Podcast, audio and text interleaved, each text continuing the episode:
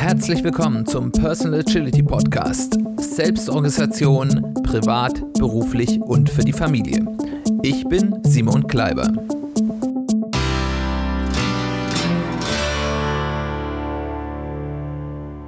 Herzlich willkommen zu einer weiteren Folge des Personal Agility Podcasts. Schön, dass du eingeschaltet hast. Schön, dass du wieder dabei bist. Ich möchte heute mit dir über eine Misskonzeption reden, die die meisten von uns, mich auf jeden Fall auch, in unserem Leben begleitet und in die Irre führt. Und es ist eigentlich sogar eine doppelte Misskonzeption, nämlich eine zweifache Misskonzeption, die uns quasi in zwei Richtungen in die falsche Richtung zerrt. Und bei dieser Miss Misskonzeption geht es darüber, wie wir über unsere Lebenszeit, die unsere verbleibende Lebenszeit, also wie wir darüber nachdenken, wie viel Zeit wir eigentlich noch in unserem Leben haben, bestimmte Dinge zu tun. Und diese Misskonzeption steht in Verbindung, ist aber nicht identisch, sondern hat nochmal ein paar andere Ebenen mit der, dem menschlichen Bias, über den wir auch schon ein paar Mal gesprochen haben, dass wir überschätzen, was wir kurzfristig erreichen können und unterschätzen, was wir mittel- bis langfristig erreichen können. Lasst uns über die beiden Seiten dieser Misskonzeption über unsere Lebenszeit reden. Die eine Seite ist, dass wir sehr stark unterschätzen, was wir mit der uns noch zur verfügenden oder der Verfügung stehenden Lebenszeit noch anfangen können, was wir noch erreichen können. Und wir reden hier in erster Linie über Dinge, die wir regelmäßig tun, die wir häufig tun, die sozusagen unser Hauptlebensinhalt sind, die wir nicht nur gelegentlich tun. Also da gehört zum Beispiel alles, was rund um Beruf und Karriere angeht sportliche Aktivitäten, die wir ja im Idealfall auch regelmäßig machen und nicht nur ab und an. Ähm, aber auch äh, zum Beispiel Dinge, die wir mit Menschen zusammentun. Das ist gerade unsere Kernfamilie, mit denen wir sehr häufig zusammen sind. Und diese Misskonzeption, die gilt für alle Altersstufen. Sie hat da ein anderes Geschmäckle, kann man sagen, aber diese Misskonzeption gibt es immer. Und wie zeigt die sich? Also, zum Beispiel, wenn man mit Menschen so in den Mitzwanzigern redet oder Endzwanzigern, das ist ja so typisch die Zeit, wo man anfängt, nach Ausbildung, Studium so richtig in den Beruf durchzustarten. Und wenn man mit den Menschen redet, dann kommt man ganz oft darauf, dass die fast getrieben sind, dass sie sagen, sie müssen jetzt richtig in die Startlöcher kommen, um das Richtige zu tun, um damit ihre Karriere überhaupt einen Erfolg hat. Und wenn sie das jetzt nicht schaffen, dann ähm, ist der Zug abgefahren. Also sie haben das Gefühl, sie müssten in den nächsten paar Jahren ihr Leben oder auch ihre Karriere definieren. Das sind Menschen, die haben noch 40, 30, 40 Jahre Erwerbstätigkeit vor sich. Das sind Menschen, die haben hoffentlich noch 60, 70 Jahre Lebenszeit vor sich. Und die sind fest davon überzeugt, wenn ich jetzt in den nächsten zwei, drei Jahren nicht den Job beim richtigen Arbeitgeber finde und dort den richtigen Einstieg bekomme und dort schon auf die Überholspur gehe, dann werde ich es nicht mehr schaffen. Es klingt, wenn man das so erzählt, erschreckend, vielleicht auch ein bisschen lächerlich und sagt, ja, ja, aber das ist die Lebensrealität für ganz viele junge Menschen, insbesondere ambitionierte junge Menschen. Und dann gibt es Menschen so im mittleren Alter, so meine Generation, in den 40ern oder 50ern.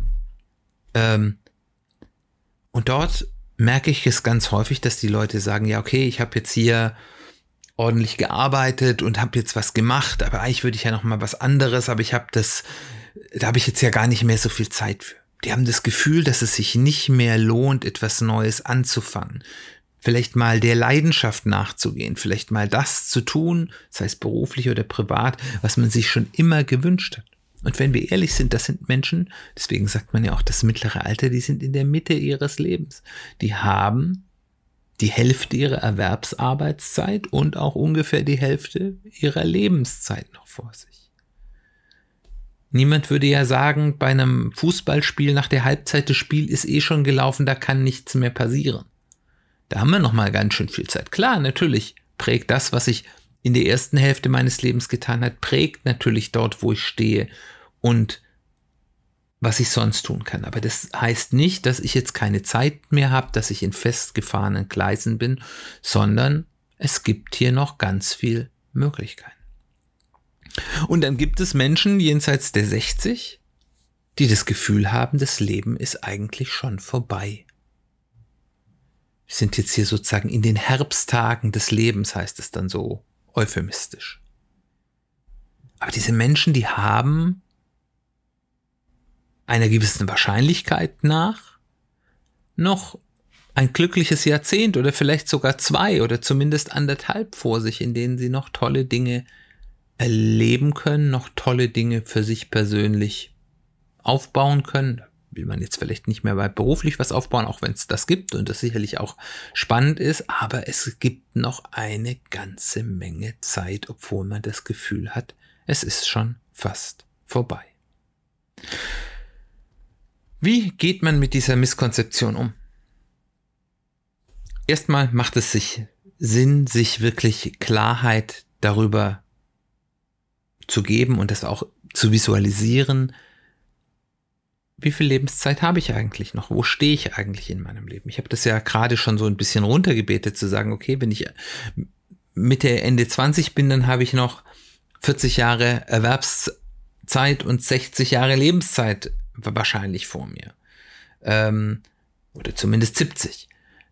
Und wenn ich irgendwo in meinen 40ern bin, dann habe ich noch die Hälfte meiner ja, beruflichen Zeit vor mir und noch auch die Hälfte von meinem Leben. Aber das ist ja nicht, wie wir fühlen. Und deswegen macht es Sinn, das für uns selbst begreifbar zu machen. Und da gibt es eine Übung, über die haben wir auch schon mehrfach geredet. In der Folge 8 habe ich nachgeschaut, also wirklich schon ganz am Anfang dieses Podcasts habe ich eben über diese Lebenszeitübung sogar eine ganze Folge gemacht. Ich könnt ihr gerne nachhören, ich will sie trotzdem noch mal kurz erklären. Die Idee ist, ihr, ihr malt euch einen Zeitstrahl von dem Zeitpunkt eurer Geburt und dann schaut ihr mal nach, vor euer Alter, was ist denn meine statistische Lebenserwartung? Das ist für Männer irgendwo in den hohen 70ern im Moment gerade und äh, für die Frauen, glaube ich, in den, in den niedrigeren 80ern ähm, ist so die statistische Lebenserwartung. Das kann uns natürlich niemand garantieren. Wir können morgen vom Bus überfahren werden oder ähm, irgendeine schlimme Krankheit kriegen oder einen Herzinfarkt und weg sein. Es kann aber natürlich sein, dass wir 100 werden. Es ist alles möglich. Wir können jetzt diese erwartete statistische Lebenserwartung nochmal anpassen. Wenn wir wissen, zum Beispiel in meiner Familie sind alle ganz alt geworden, dann ist die Wahrscheinlichkeit, dass ich ein bisschen älter werde als das statistische Mittel sicherlich höher. Dann macht es vielleicht Sinn, das nochmal ein bisschen zu korrigieren. Wenn ich weiß, ich habe vielleicht irgendeine chronische Krankheit, die meine Lebenserwartung reduziert oder ich habe besonders ungesund gelebt, dann kann ich es vielleicht ein bisschen runtersetzen, aber ich kann erstmal mich mit mir selbst darauf einigen, was ist denn so meine durchschnittliche Lebenserwartung. Wie gesagt, das ist keine sichere Bank und damit sollte man auch nicht so umgehen, als heißt eine sichere Bank, aber man sollte es auch nicht in den Wind schreiben äh, und nur so planen, dass äh, das ja eh alles bald vorbei ist, weil das ist es meistens nicht. Und dann zeichne ich auf diesem Zeitstrahl mal an, wo wir heute sind. Dann kann man diese Übung noch weiter treiben, kann dann mal eintragen, was man schon alles erlebt hat, was die wichtigen Stationen im eigenen Leben war. Macht total Sinn. Äh, hört euch dazu die Folge an. Für uns in diesem speziellen Beispiel ist wichtig, dass wir einfach mal sehen, okay, hier bin ich auf meinem Zeitstrahl, vielleicht auch dann habe ich angefangen zu arbeiten, dann ist vielleicht der gewünschte oder erwartete oder vielleicht sogar erzwungene Zeitpunkt, wo ich aus dem Erwerbsleben ausscheide, im Ruhestand gehe, äh, pensioniert werde, ist ja je, nach, je nachdem, was für einen Beruf man hat, ist das ja flexibler oder weniger flexibel. Und natürlich auch, es gibt unterschiedliche Vorstellungen. Es gibt Menschen, die möchten unbedingt ganz früh in, in Rente gehen und nichts mehr machen. Äh, es gibt andere Menschen, die machen ihren Job sehr gerne, die möchten den vielleicht gerne ein bisschen länger machen. Also auch hier könnt ihr euch das individuell einteilen. Und dann habt ihr so eine ungefähre Vorstellung, wo ihr steht, wie viel ihr schon erlebt habt. Und auch das nimmt man häufig nicht so richtig wahr. Auch das sich mal bewusst zu machen ist wertvoll und aber eben auch den Blick, wie viel habe ich denn noch vor mir? Und dann überlegen, was kann ich eigentlich in dieser Zeit noch alles erleben? Oder wenn ich ein Ziel habe, wie viele Versuche habe ich denn dieses Ziel zu erreichen? Der nächste Schritt ist für mich selbst darüber klar zu werden, was ist denn in dieser Situation in meiner Lebensbahn, um das mal so ein bisschen blumig auszudrücken, was wichtig für mich ist. Also wenn ich zum Beispiel in meinen Mitzwanzigern bin, ist es ja vielleicht wichtig zu lernen, Erfahrungen zu machen, seien das berufliche Erfahrungen, seien das Lebenserfahrungen, Dinge auszuprobieren. Man hat ja gerade, wenn man jung ist, auch noch ganz viel Puffer. Das heißt, wenn mal was schief geht, dann ist das nicht so schlimm. Dann hat man noch viel weitere Möglichkeiten vor sich. Also ist es häufig bei jungen Menschen eigentlich das Wichtige, wo kann ich denn am meisten lernen? Wo kann ich denn am meisten Erfahrungen machen oder Dinge ausprobieren, wo ich vielleicht sage, das traue ich mich vielleicht später, wenn ich zum Beispiel Familie habe, nicht mehr sowas auszuprobieren. Ähm, dann ist das vielleicht das Wichtige. Wenn man so in meinem Alter ist, dann ist es vielleicht wichtig, Dinge geschafft zu bekommen, dass man vielleicht auch Dinge nochmal neu ausprobiert, aber sagt, die müssen dann schon ganz konkret sein und da muss ich dann schauen, dass ich dann auch bestimmte Ziele erreiche. Oder wenn ich eben über 60 bin, vielleicht mit dem Arbeiten bald aufhöre oder schon aufgehört habe, dann geht es vielleicht noch die verbleibende Zeit ideal zu nutzen. Auch hier geht es dann vielleicht wieder um Erlebnisse schaffen oder Zeit mit bestimmten Menschen verbringen. Also ich muss mir überlegen, was ist denn das, was jetzt für mich wichtig ist? Was würde ich denn gerne noch erreichen? Und dann ist eben das Problem, dass wir dort häufig ganz stark unterschätzen, was wir noch tun können und was wir noch erreichen können. Und es liegt eben genau an diesem Bias, dass wir zwar überschätzen, was wir kurzfristig erreichen können, aber auch ganz massiv unterschätzen, was wir längerfristig erreichen können. Ein gutes Beispiel, woran man das sich mal klar machen kann, ist, wenn man in die Wirtschaft schaut, schaut euch mal Startups an und schaut euch mal an, wie alt die sind. Also das müssen jetzt können auch die sogenannten Grown-ups sein, also Unternehmen, die mal Startups waren. Und wenn wir uns anschauen, Startups, die drei Jahre alt sind, dann sind das meistens noch kleine Klitschen. Nicht, dass die schlechte Arbeit machen, manche vielleicht schon, aber einfach von der Größe und was die machen, sind die meisten Startups, die drei Jahre alt sind, sind noch ziemlich kleine Klitschen. Und wenn wir uns dann solche Grown-ups anschauen, die es schon seit zehn Jahren gibt, so, was ja inzwischen Household Names sind, so, so Sachen wie Zalando oder sowas, ähm, wo die dastehen. Und man denkt ja, drei Jahre, okay, das ist ja nix. Und da hätte man gedacht, ja, ein Startup in drei Jahren, das muss ja schon riesig groß sein. Überschätzen, was wir kurzfristig erreichen können. Aber wenn ich mir dann sowas mal nach zehn Jahren anschaue und sagen, oh, das ist hier ein Household Name, das ist ein Riesenunternehmen mit vielen, vielen tausend Beschäftigten, einem riesen Umsatz, dann ist das ein gutes Bild, wie das auch für uns im Privat, wir müssen ja nicht gleich ein Startup gründen, aber bei uns ist, wir überschätzen, was wir kurzfristig erreichen können. Aber wenn wir da nochmal fünf, sieben, zehn Jahre für was haben können. Da können wir aber was erreichen. Ein weiterer Knackpunkt ist, warum wir vielleicht manchmal auch zu Recht unterschätzen, was wir noch erreichen können, ist, dass wir uns nicht genug fokussieren. Über Fokus haben wir auch schon ganz viel geredet. Wenn ich natürlich versuche, alles zu machen und alles zu erreichen und alle Dinge zu tun und alles mitzunehmen, dann ist die Wahrscheinlichkeit, dass ich irgendetwas meaningful erreiche, relativ gering. Das heißt, ein weiterer wichtiger Punkt ist, wenn man sagen will, ich möchte mit meiner Lebenszeit auch noch was anfangen, ist, sich zu fokussieren. Das heißt nicht nur, ich darf nur noch eine Sache machen, würde mir gar nicht in, in den Sinn kommen, weil ich ein Mensch bin, der sich für ganz viele Dinge interessiert. Aber ich sollte mich durchaus fokussieren und sagen, was sind denn von den möglichen Zielen, die ich spannend fände, die, um die ich mich wirklich kümmern möchte. Das ist die eine Seite dieser Misskonzeption. Die andere Seite der Misskonzeption ist, und es klingt jetzt so, als würde sich's widersprechen, ist, dass wir auf der anderen Seite auch überschätzen, für was eigentlich noch Zeit ist. Ich habe ja gerade gesagt, hier, ähm, es ist doch viel mehr Zeit, als wir uns vorstellen.